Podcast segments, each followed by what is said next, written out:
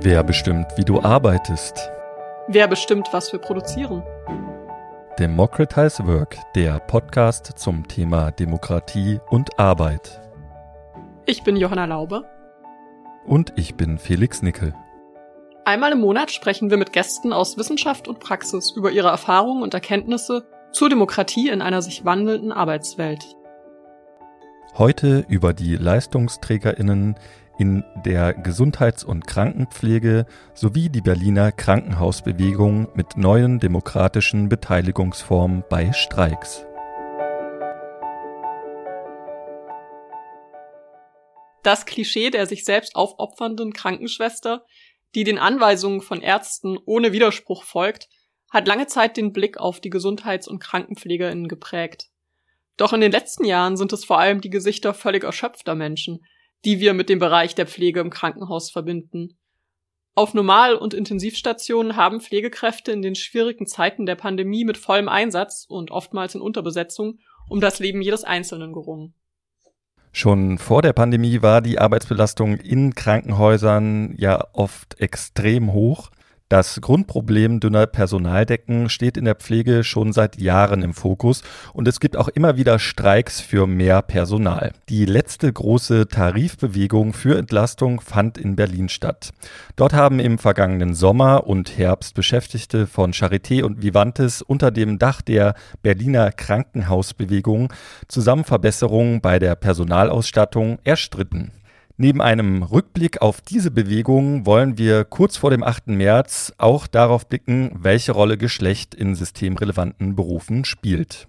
Außerdem sprechen wir heute auch darüber, wie der Streik und die Tarifverhandlungen an der Charité und bei Vivantes in Berlin auch grundlegend demokratisiert wurden. Für diese Diskussion haben wir wieder zwei spannende Gäste eingeladen. Wir sitzen hier mit Nicole Meyer-Ahuja.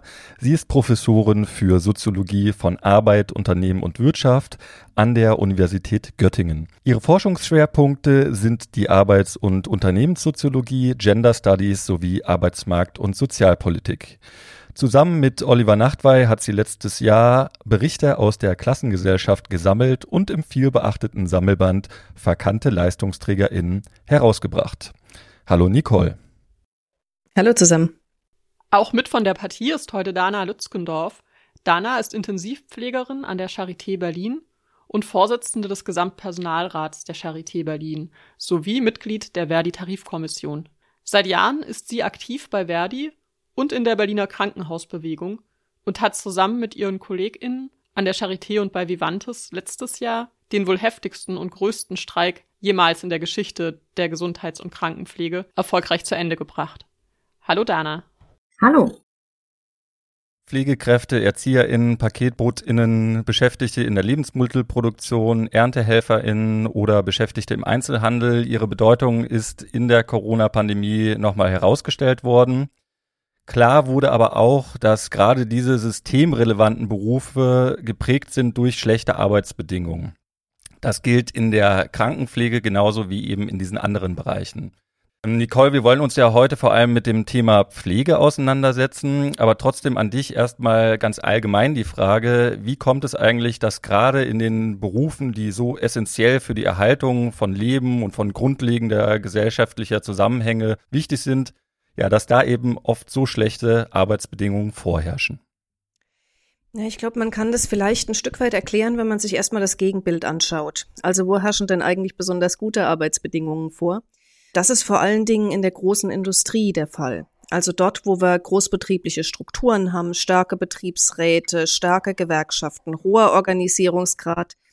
Das sind die Bereiche, wo traditionell es Beschäftigten gelungen ist, gute Arbeitsbedingungen, auch gute Löhne durchzusetzen. Und in anderen Teilen der Arbeitswelt sieht die Situation halt ganz schön anders aus. Also wenn wir uns die Bereiche anschauen, die du angesprochen hast, Felix, dann haben wir es teilweise mit kleinbetrieblichen Strukturen zu tun. Viele Bereiche ähm, von sozialen Dienstleistungen, zum Beispiel, die so im Laufe der Zeit aus den privaten Haushalten rausgewandert sind in die Wirtschaft sozusagen, in die Lohnarbeit, sind nach wie vor kleinbetrieblich. Andere Bereiche sind großbetrieblich organisiert. Dort haben wir aber seit Jahren die Tendenz, dass Belegschaften fragmentiert werden, also aufgeteilt werden. Man lagert Teile der Arbeit aus an Subunternehmen, Subsubunternehmen und so weiter und so weiter. Und dadurch hat man am Ende nicht mehr die große Belegschaft, die schlagkräftig wäre. Sowas sehen wir in der Pflege auch ganz extrem. Und wir bewegen uns in einem Bereich, in dem enorm viele Frauen arbeiten. Also gerade die Tätigkeiten, die mit der Reproduktion von Arbeitskraft und von sozialen Strukturen zu tun haben, sind welche, die traditionell oft fest in weiblicher Hand sind. Das heißt Verschiedenes. Zum Beispiel heißt es, dass wir Beschäftigte haben, von denen es traditionell immer hieß, die müssen gar nicht volles Geld erwirtschaften, da gibt's einen Ernährer zu Hause, da können die Löhne und Gehälter niedriger sein. Wir wissen jetzt seit langem, dass das so nicht stimmt.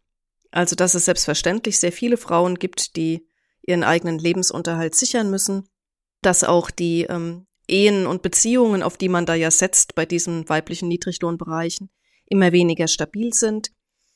Wir haben außerdem das Problem, dass wir es mit Frauen zu tun haben, die in den sozialen Bereich gehen, weil sie sich um andere kümmern wollen, weil sie dort sich um andere Menschen professionell eben auch kümmern wollen. Und das sind Bereiche, in denen es relativ schwer gewesen ist, jedenfalls in der Vergangenheit Arbeitskämpfe zu organisieren.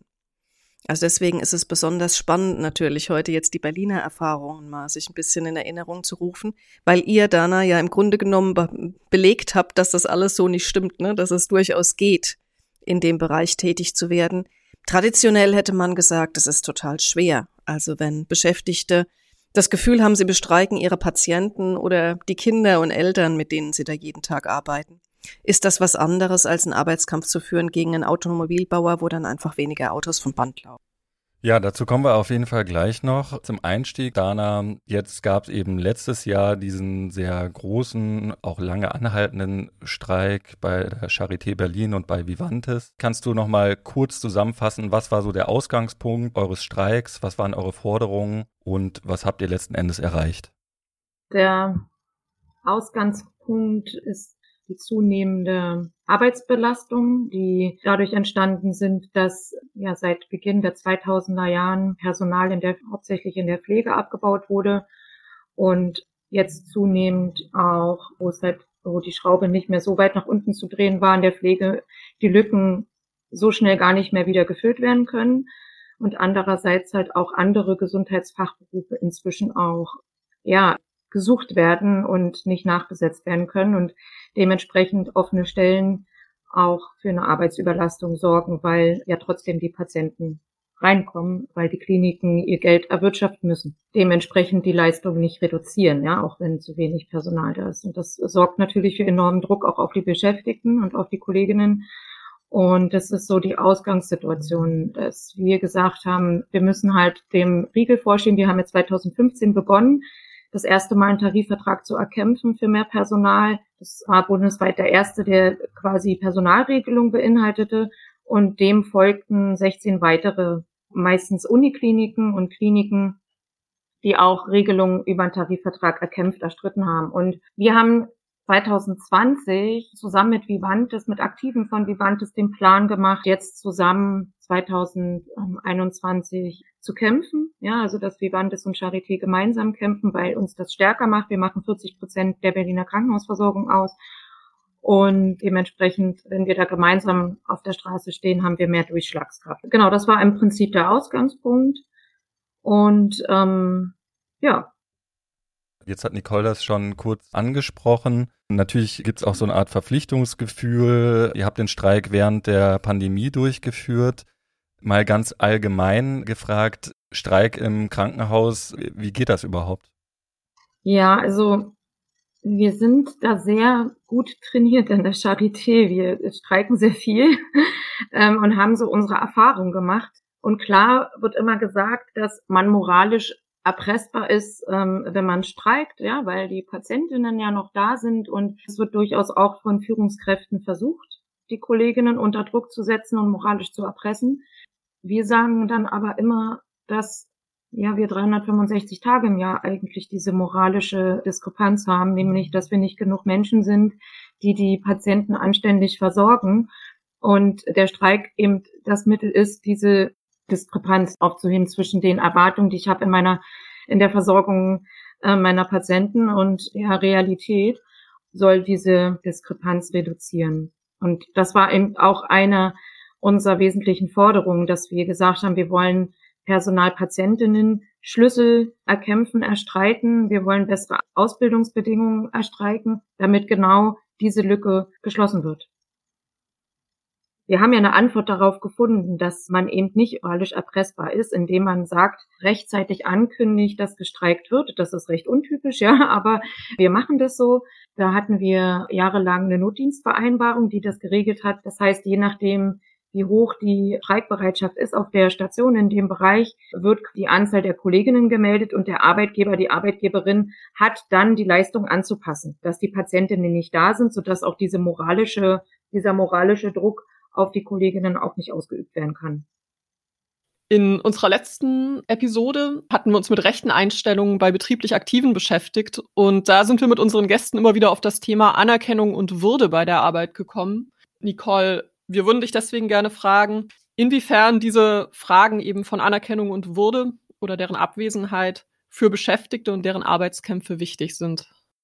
Ja, Anerkennung und Würde spielen bei Arbeitskämpfen immer eine riesengroße Rolle. Also es gibt dieses tolle alte Lied der Arbeiterbewegung, wo es um Bread and Roses geht, also um Brot und Rosen. Also es geht nicht nur um Eurobeträge oder so, sondern auch darum, welches, welches Standing man hat in bestimmten Bereichen.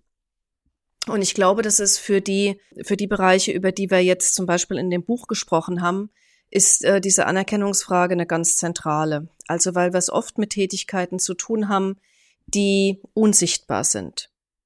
Also das gilt jetzt in der Pflege gerade nicht so besonders, aber wenn wir uns auch in Krankenhäusern die Reinigung zum Beispiel anschauen, haben wir es mit Beschäftigten zu tun, die sich oft als unsichtbare Arbeiterinnen bezeichnen, dann sind es relativ häufig auch noch Tätigkeiten, die sozial nicht besonders gut angesehen sind, die also zum Beispiel mit Krankheit, mit Tod, mit Schmutz und so weiter zu tun haben und wo Beschäftigte den Eindruck haben, also in vielen Bereichen, gerade in den besonders schlecht bezahlten, muss man sagen, äh, dass das Tätigkeiten sind, über die man vielleicht auch nicht unbedingt reden möchte, in der Familie, in der Nachbarschaft, wo dann Charme im Spiel ist und wo jetzt diese Diskussion über Anerkennung wieder richtig interessant wird. Weil wenn wir nämlich mal zwei Bereiche, zum Beispiel in Bezug auf diese Reinigungsgeschichten nebeneinander halten, ähm, merkt man, dass die Tätigkeit als solche vielleicht gar nicht so ausschlaggebend ist. Also ich selber habe mich in meiner Doktorarbeit mit dem Reinigungsdienst beschäftigt, also in öffentlichen Einrichtungen, privaten Reinigungsfirmen, privaten Haushalten. Und da ist das tatsächlich so. Also Tätigkeiten, über die man nicht spricht, ähm, die man nicht als seinen Beruf anerkennt, weshalb man nicht in eine Gewerkschaft eintritt, weshalb man keine Arbeitskämpfe führt. Also sehr zugespitzt formuliert ist das da so die Problemlage, die es ungeheuer schwer macht, bessere ähm, Löhne, Arbeitsbedingungen und auch Anerkennungsbedingungen durchzusetzen. Auf der anderen Seite ähm, gibt es einen Berufsstand, der mit sehr ähnlichen Tätigkeiten beschäftigt ist. Das ist die öffentliche Müllabfuhr.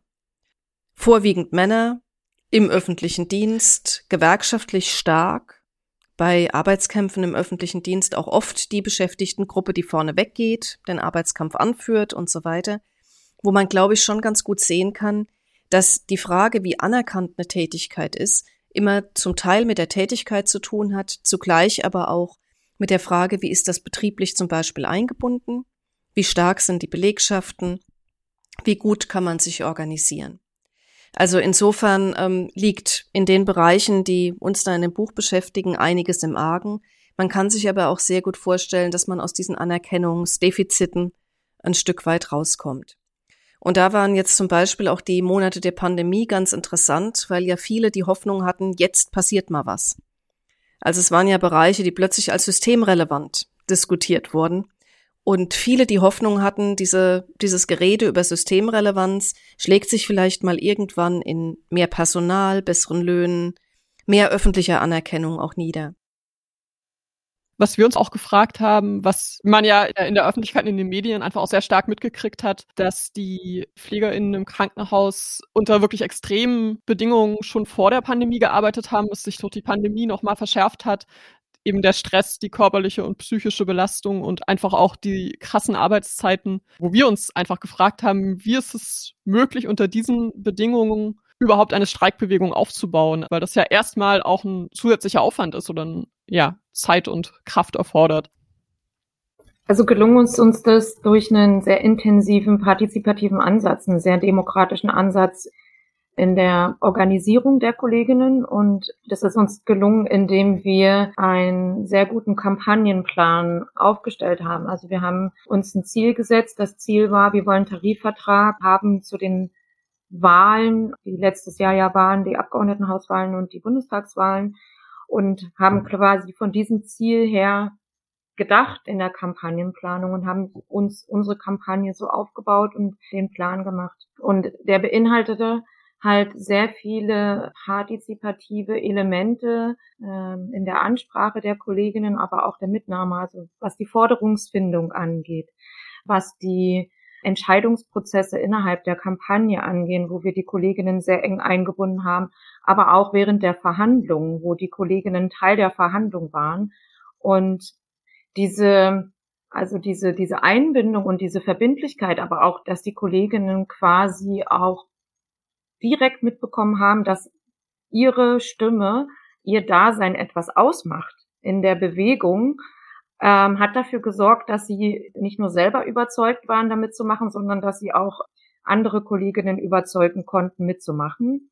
Dadurch haben wir diese Stärke durch auch verschiedene äh, Meilensteine in der Kampagne, durch Stärketests, die auch bewiesen und darstellbar bewiesen. Ne? Wir haben eine Unterschriftenpetition gemacht, die wurde öffentlich überreicht. Das war sichtbar vor den Arbeitgeberinnen, aber es war auch sichtbar vor den Beschäftigten. Wir haben die Forderungsdiskussion mit den Kolleginnen geführt. Wir haben direkte Interviews geführt, also eins zu eins Gespräche mit den Kolleginnen. Die haben dann Teamratschläge gemacht, sehr basisdemokratisch und haben im Team beschlossen, was ihre Forderung ist. Ja, und dann sind die Teambeschlüsse sind dann in einem großen Krankenhausratschlag beschlossen worden und war ein einheitlicher Beschluss von über 600 Teamdelegierten, die sich gebildet haben, die von ihren Stationen nominiert wurden und von ihren Bereichen. Und diese Beschlüsse waren für die Tarifkommission, wir hatten drei, ne, Vivantes Tarifkommission, Charité Tarifkommission und die der Töchter, das war für uns bindend. Und das haben wir immer transparent gemacht. Und jeder Schritt, den wir gemacht haben in der Kampagne, war transparent und die Kollegen konnten quasi mitwirken. Und so haben wir das in den Verhandlungen halt auch gemacht. Wir haben eine sehr, wir haben keine Verhandlungskommission, so wie das üblich ist. Also ne, aus einer Tarifkommission bildet sich eine Verhandlungskommission und dann wird verhandelt, sondern wir haben beschlossen, dass die gesamte Tarifkommission verhandelt, in den Verhandlungsraum reingeht und wir haben eine Tarifkommission gebildet, die sehr breit die Fachbereiche in den Krankenhäusern abbildet, ähm, so dass nicht nur, so wie das häufig ist, Intensivpflegekräfte oder OP, Anästhesie dabei sind, sondern wirklich breit gefächert von ähm, Röntgenassistentinnen, Hebammen, der Normalpflege waren Beschäftigte in dem Verhandlungsraum dabei. Und wir haben sehr eng am Verhandlungsprozess im Nachbarraum unsere Teamdelegierten gehabt, die quasi, wenn wir die Verhandlung unterbrochen haben, wir rückkoppeln, uns rückkoppeln konnten, ob der Verhandlungsstand, auf dem wir waren, gut war oder schlecht war oder haben auch den Teamdelegierten mitgegeben, ob wir unsere ähm, Haltelinien nach unten korrigieren, ob der Weg zum Kompromiss, den wir gerade gehen, der richtige ist und haben in diesen Prozessen auch Teamdelegierte mit in den Verhandlungsraum holen können als Expertinnen, die halt als Expertinnen für ihren eigenen Bereich quasi ihre eigenen Forderungen vor der Arbeitgeberin aufgestellt haben. Also äh, auch diese Selbstbewusstmachung der eigenen Kompetenz, die auch darzustellen vor dem Arbeitgeber, hat dafür gesorgt, dass es viel authentischer war. Wir haben quasi in diesem doch sehr starken demokratisierenden Prozess dafür gesorgt, dass ähm, die Arbeitgeberinnenseite erstmal erfahren hat, was eigentlich im Betrieb los ist, ja, und den Spiegel vorgehalten sagt, so, so ist es wirklich, das sind die Forderungen und das hat ähm, dafür gesorgt, dass ja wir am Ende so erfolgreich sein konnten, auch mit den Forderungen, die wir hatten. Wir hatten hohe Forderungen, ja, die Kollegen haben sehr viel, also sehr krasse Forderungen aufgestellt und wir konnten uns auf einen Kompromiss einigen, mit dem am Ende alle zufrieden waren, weil die Kollegen so eng eingebunden waren. Was in, in diesem Prozess auch noch ganz wichtig war, ist, dass die, also die Kolleginnen auch geschult wurden. Ne? Also diejenigen, die quasi die Ansprachen gemacht hat, das war ganz wichtig, Also die wurden intensiv geschult und trainiert, dass die Kolleginnen so angesprochen wurden, dass sie sich mitgenommen fühlen, ja, und erkannt haben, dass die Sache, wofür wir jetzt kämpfen wollen in der Berliner Krankenhausbewegung, jeden angeht und jeder auch was dafür tun kann. Diese systematische Organisierung auch der Beschäftigten hat halt auch für einen Organisationsschub gesorgt. Wir haben 2288 Kolleginnen in der in Verdi gewonnen und das haben die Kolleginnen selber geschafft durch ähm, diese intensiven Trainings und der Selbstbewusstmachung ihrer eigenen Power. Ja, sehr schön. Das klingt wirklich auch sehr erfolgreich, was den Organisierungsprozess angeht. Wir hatten uns gefragt, ob das von Anfang an so war, dass ihr euch ja wirklich auch als Krankenhausbewegung versteht. Also wir haben von Anfang an geplant, dass das eine Krankenhausbewegung wird, die Berliner Krankenhausbewegung. Und also das war im Prinzip in der strategischen Planung schon mit inbegriffen. Ja. Ähm, es gab ja auch einiges an Unterstützung für euch aus der Gesellschaft, aus der Politik. Wie wichtig war das für euch? Also an Unterstützung aus der Politik, äh, auf jeden Fall hätten wir uns mehr gewünscht. Das war auch ein, ein wesentliches Element unserer Kampagne, weil wir waren ja nun mal mitten in den Wahlen und die ähm, Abgeordneten haben Wahlkampf gemacht und das haben wir in dem Sinne genutzt, als dass wir auch unsere Kolleginnen, die ja, die eigentlich neu in einer in der Gewerkschaft waren, neu in solchen Auseinandersetzungen, ähm, auch geschult haben, wie man Politikerinnen anspricht. Und zwar so anzusprechen, dass sie kurz und knapp auch ihre Forderungen und Erwartungen an die Politik stellen konnten die ja beinhalten, dass es zu einer besseren Gesundheitsversorgung für die Menschen hier in der Stadt kommt, was eigentlich ja auch originäre Aufgabe der Politik ist, dafür zu sorgen, dass die Menschen gut versorgt sind. Aber es hat, äh, muss man schon sagen, schon ein bisschen gedauert, bis die Politik das Thema für sich aufgenommen hat.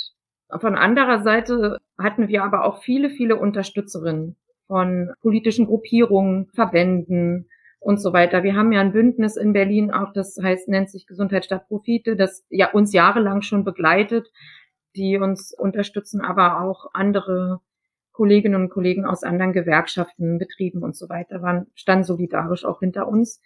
Wir selber haben während unserer Streiks auch die Streiks der Gorillas unterstützt und die waren auch bei uns. Genau, das war, finde ich auch und das finden die Kollegen auch um, wichtige Punkte, da auch gegenseitig sich Solidarität zu zeigen. Dana, ich hätte eine Frage an dich. Also ihr seid ja jetzt seit 2015 im Grunde genommen mit diesen Arbeitskämpfen beschäftigt. Ne? Hat die Pandemie da einen Unterschied gemacht? Mhm. Also hat die viele Diskussion über Systemrelevanz und so weiter bei euch dazu geführt, dass ihr mehr öffentliche oder politische Unterstützung gekriegt habt?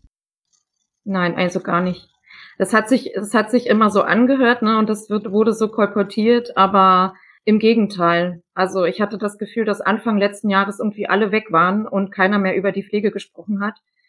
Und was die Kollegen durchaus auch sehr wütend gemacht hat. Ich meine ja, ne, also ich habe, es war eigentlich zum Teil wirklich unfassbar, wie, wie krass lange das gedauert hat, bis wir halt mit unseren Forderungen auch bis in die tiefsten Kreise der Politik, äh, Berliner Politik auch durchgekommen sind. Ja, also das war schon erschreckend. Und ich muss auch sagen, all den Dingen, die auch jetzt so weiterhin passieren, die Diskussion um den Corona-Bonus, äh, den ich elendig finde und höchst, also unfair, zeigt, dass eigentlich meinem Empfinden nach überhaupt gar kein Verständnis für diese Berufe da ist und äh, wir, glaube ich, am Anfang, immer noch am Anfang stehen, äh, dass äh, wäre deutlich zu machen, wie wichtig diese Berufe sind. Also, obwohl ich das ist alleine schon darüber nachzudenken oder sich damit auseinanderzusetzen, ähm, zu sagen, das sind wichtige Berufe, ja, und äh, das sollte eigentlich selbstverständlich sein, dass diese Berufe äh, gut ausfinanziert sind und gut bezahlt und gut besetzt, ja. Das, ähm,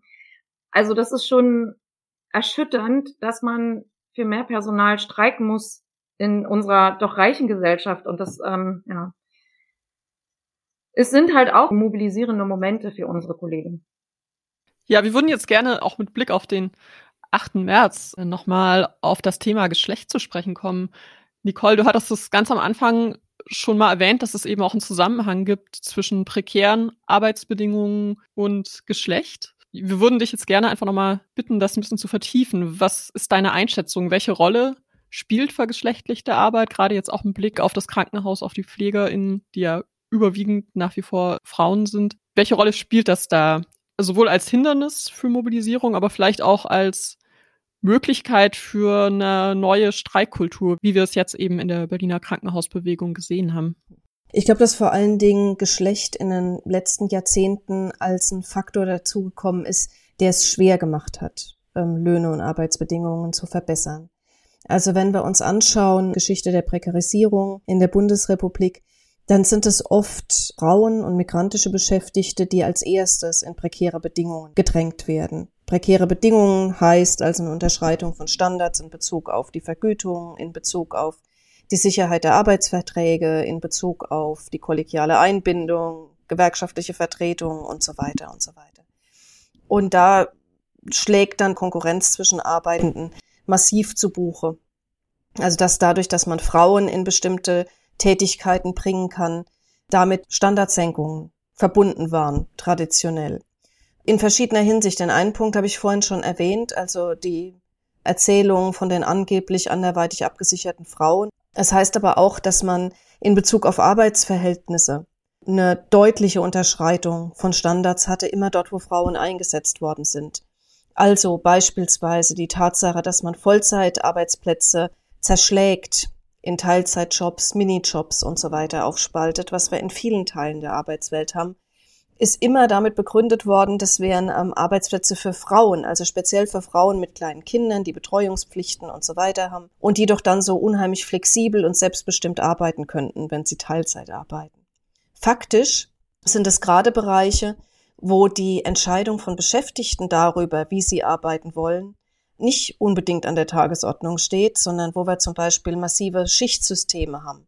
Das kennen wir aus der Pflege, wir kennen es auch aus dem Einzelhandel und aus vielen anderen Bereichen, wo die Argumentation flexible Arbeitszeit würde Beschäftigte selbstbestimmter machen, einfach überhaupt nicht hinhaut, ne? sondern die Flexibilität aus dem Interesse der Unternehmen herrührt, Frauen sich da anpassen müssen und wenn sie dann noch wirklich in der Situation sind, Kinder oder zu pflegende Angehörige zu Hause zu haben, dann sind sie aber erst so richtig in Schwierigkeiten.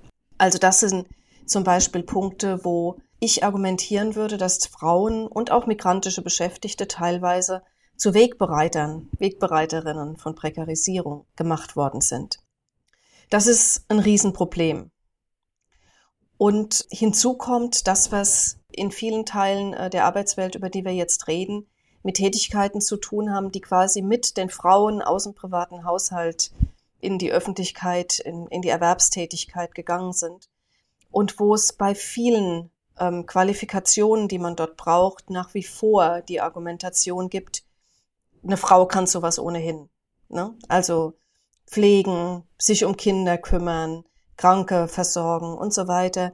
Das sind Qualifikationen, die uns Frauen irgendwie qua Geschlecht mitgegeben ist und die man dann praktischerweise auch nicht extra vergüten muss. Auch das war immer ein gutes Argument, um Löhne niedrig zu halten und Arbeitsbedingungen unreguliert zu halten.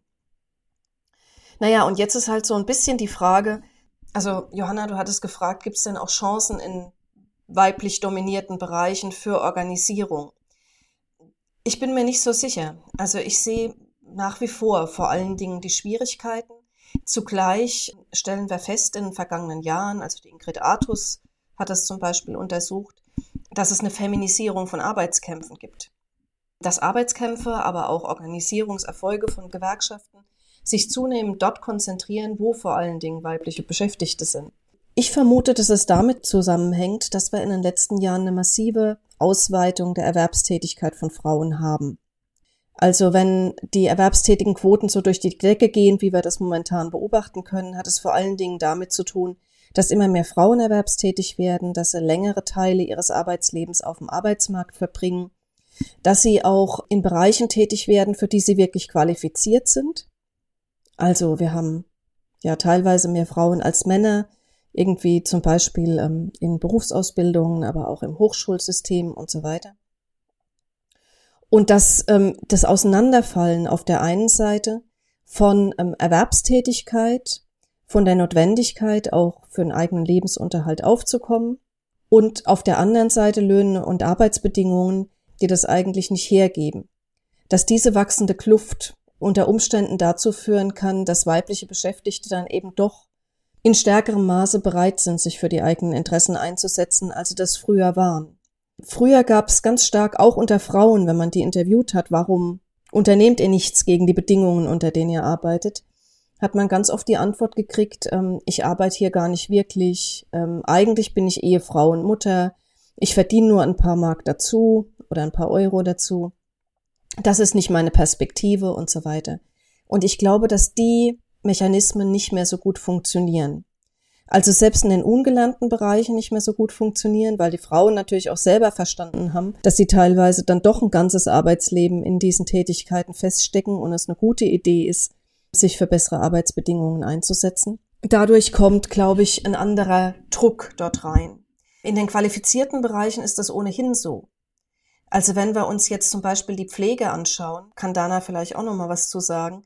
Da ist mein Eindruck, dass die Hauptsache nicht ist, dass dort vor allen Dingen Frauen arbeiten, sondern dass die Hauptsache die ist, dass die Arbeitsbedingungen sich in den letzten Jahren derartig verschlechtert haben, dass ganz viele Kolleginnen und Kollegen einfach feststellen, das lässt sich auf Dauer nicht durchhalten. Also wir haben ja auch eine ziemlich hohe Quote an Leuten, an qualifizierten Beschäftigten, die vorzeitig aus dem Beruf rausgehen in der Pflege, weil einfach die psychische, die körperliche Belastung, der Druck durch die flexiblen Arbeitszeiten, die durch Personalmangel und so weiter zustande kommen, weil man dauernd einspringen und vertreten muss, einfach so hoch wird, dass wirklich die Frage ist, entweder man verlässt den Bereich oder man setzt sich dann dafür ein, dass da auch Standards verbessert werden.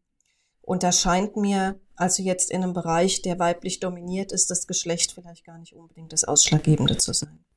Ja, also gewissermaßen durch die Verschlechterung eigentlich gar keine andere Wahl mehr zu haben, als zu kämpfen und sich zu organisieren.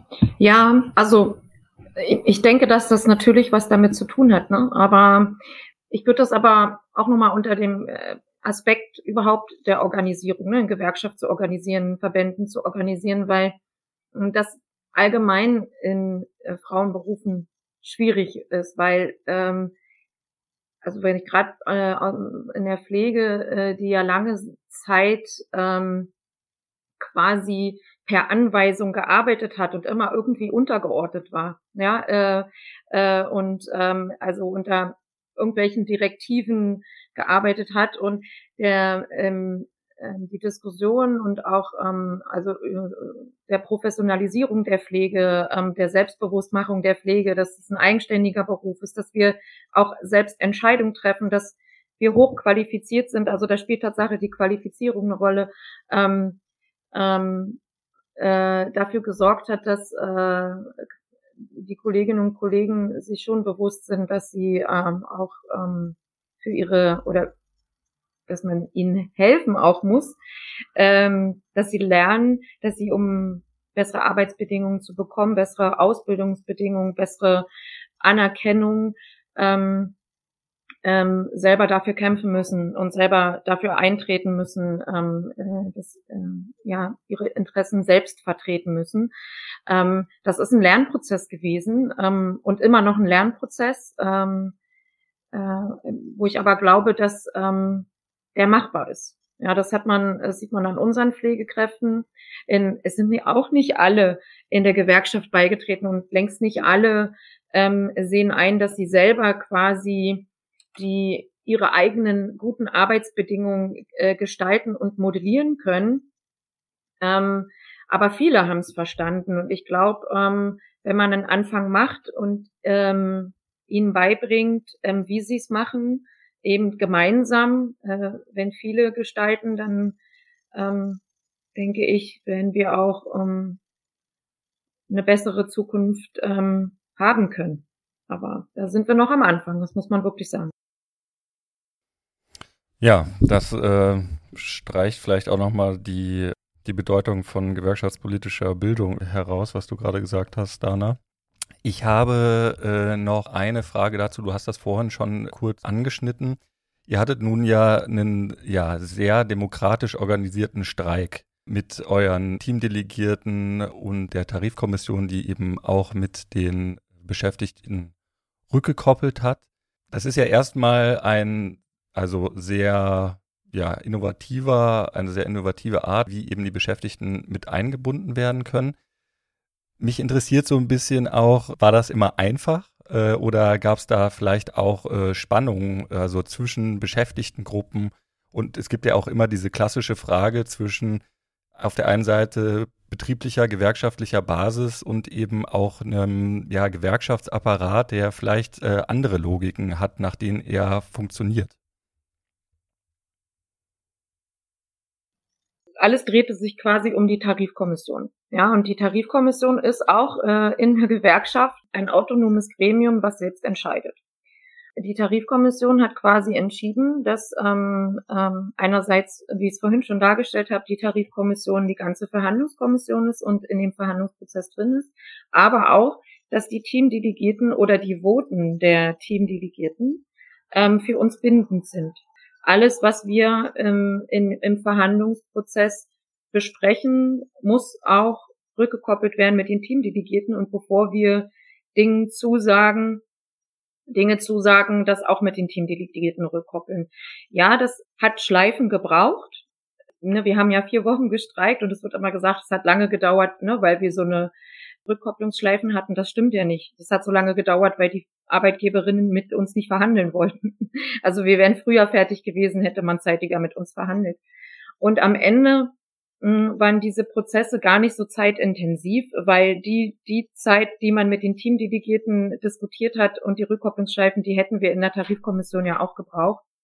Dementsprechend ähm, hat uns das eher gestärkt. Also die ähm, Rückkopplung mit den Teamdelegierten. Jens zum Beispiel, wir hatten Situationen, ähm, wo die Arbeitgeberin uns die Pistole auf die Brust gesetzt hat, indem sie gesagt hat, so, das ist jetzt das Angebot, das äh, friss oder stirb. Ja, also danach verhandeln wir mit euch nicht weiter, wenn ihr es ablehnt.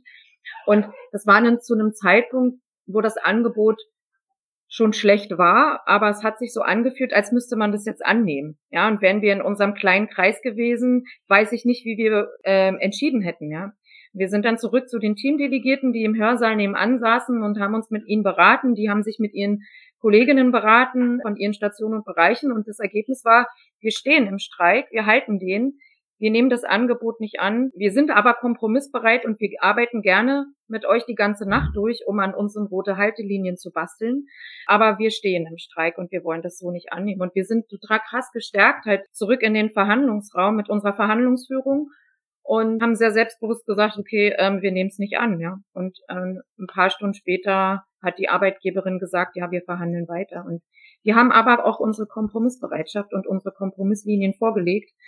Und das haben die Kolleginnen selber gemacht. Ja, und das ist, glaube ich, ähm, ähm, so, also dieser, ja, dieser krasse demokratisierende Prozess ge also gewesen, der auf, auf dieses Selbstbewusstsein geschaffen hat, ähm, dass sie selbst was bewegen können und am Ende auch selbst was bewegt haben. Ja, also die Kolleginnen sind ja auch stolz am Ende jetzt auch immer noch. Wir haben heute eine Mitgliederversammlung mit über 300 Kolleginnen und Kollegen, die halt am Ball bleiben und sagen, ja, das ist unser Tarifvertrag und wir wollen ihn gemeinsam jetzt auch im Betrieb durchsetzen.